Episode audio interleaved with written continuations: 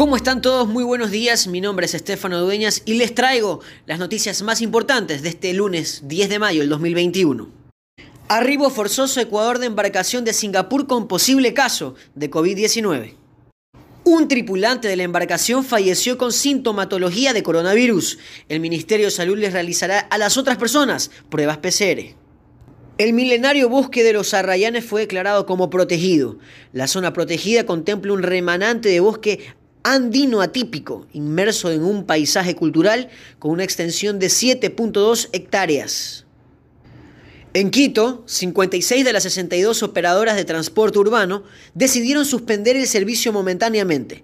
Decenas de personas caminaban desesperadas por las aceras de la capital buscando un bus para dirigirse a sus trabajos, la mañana de este 10 de mayo del 2021. Esto porque el gremio de transportistas urbanos decidió suspender el servicio de manera momentánea. Según ellos, no pueden trabajar con las condiciones económicas actuales. Antonio Valencia medita su adiós al fútbol. El Toño regresará al país tras la eliminación del Querétaro mexicano, del que anteriormente afirmó sería el último club de su carrera.